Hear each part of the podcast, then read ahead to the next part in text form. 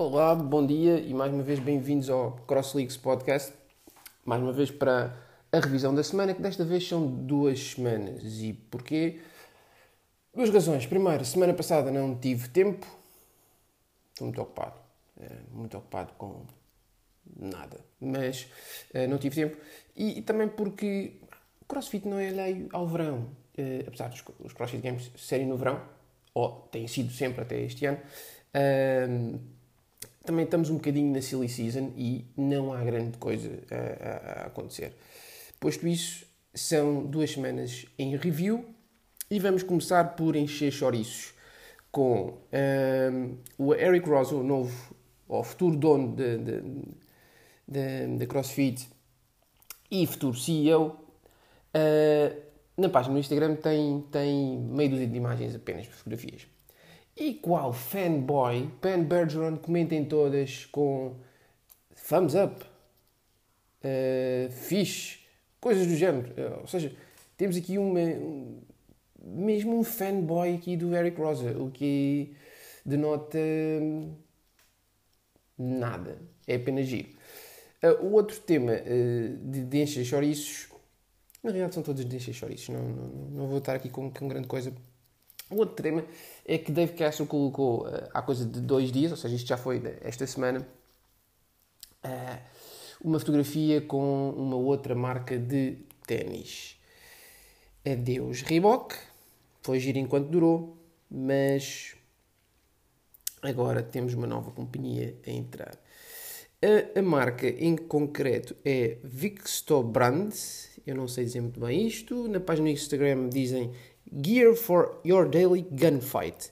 Gunfight, ou seja, parece que está tudo de acordo com uh, Dave Castro, o, o, tipo que dispara em todas as direções, uh, quando tem que ser, ou não, não sei, hum, depende de, da perspectiva. Uh, e diríamos que era, era apenas material de, de, para adeptos disso. Mas não, se olharmos pelo Instagram, tem aqui umas imagenzinhas de pessoal a treinar com t-shirts de, deles, com ténis deles, por isso uh, será mesmo adeus Reebok e olá Victos Brandt, não sei, mas não deixa de ter a sua piada durante anos. Uh, não era visto praticamente usar nada que não fosse Reebok nos, nos pés. Pronto, nos pés, nos pés. Uh, e agora uh, deixou. Ele chegou a uma altura que chegou a fazer uma espécie de, de review de uns Nano contra uns Metcon, no início quando os Metcon apareceram. Uh, mas as coisas estão a mudar, the, the, the things are shifting. não sei se conseguiram reparar, nós reparamos aqui nestes pequenos pormenores. É estes pequenos pormenores que fazem a diferença. Fazem toda a diferença que nós conseguimos ver que um dos Buttery Bros, num dos vídeos, não estava a usar Nano estava a usar Metcon. Pois é. Por isso, Reebok, estás em mau trabalho. Maus, eh, estás inseridos. Agora, eu acho que isto não deixa de ser um bocadinho a democratização do, do, do CrossFit e, e, temos a Innovate uh, já a patrocinar também alguns atletas, Under Armour e de idem. Uh, e quem é que não se lembra da Adidas nos tempos mais antigos, até com um anúncio com o Chris Pillar? Pois é, por isso as coisas não são novas. Eh, e se há coisa que os crossfitters gostam para além de manteiga de amendoim são ténis. Uh, sapatilhas, pronto. Não, não se chateiem comigo. Ténis é desporto. Okay. Uh, manteiga de amendoim e ténis. Não há coisa muito mais que, que, que preocupa. Mas é isso. Certo? Bem, voltando então a mais um tema de encher chouriços. Uh, a semana passada fez um mês que a generalidade das boxes abriram. E é a altura de fazer balanços. Agora um bocadinho mais calmo, já passou uma semana, mas pronto. Foi um choque de realidades, na realidade. Uh, choque de realidades, na realidade. Não sou muito bem, mas pronto. Um mês depois descobrimos, descobrimos uh, o verdadeiro significado do que é uma barra pesar 20 kg para os senhores e 15 kg para as senhoras. Pois é. Todos nós, quando pegámos naquela, naquelas barras, pensámos: fogo, isto afinal pesa mais do que eu me lembrava. E sempre foram 20 quilos, ou 15.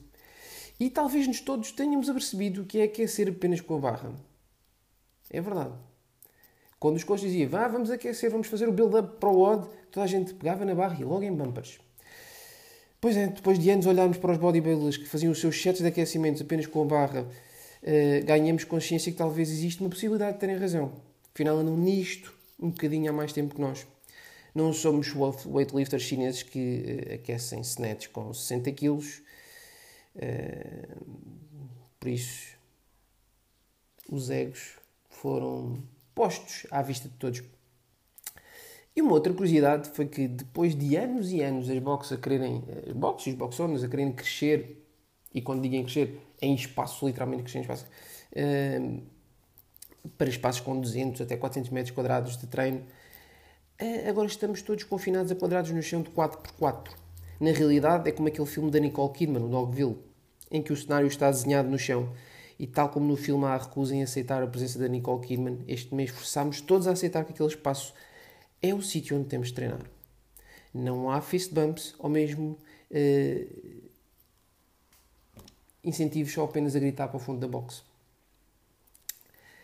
Mas há mais. Não foi só disto que se fez o regresso à boxe. Também todos nós descobrimos um talento escondido para sermos fascinantes de trazer por casa.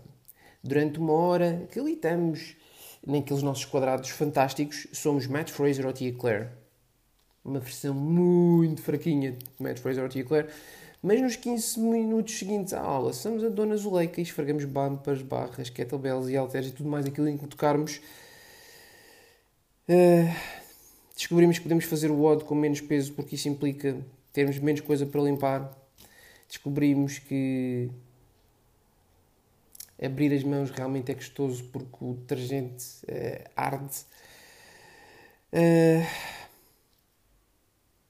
ou que afinal no odd também sabemos fazer dan dança russa e cumprimentamos todos com os pés.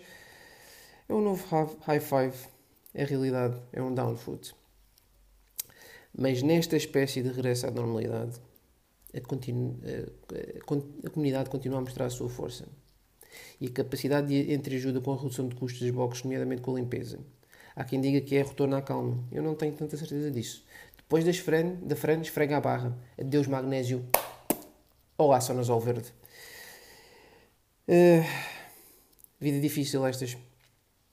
Mas esta semana também descobrimos uma coisa nova.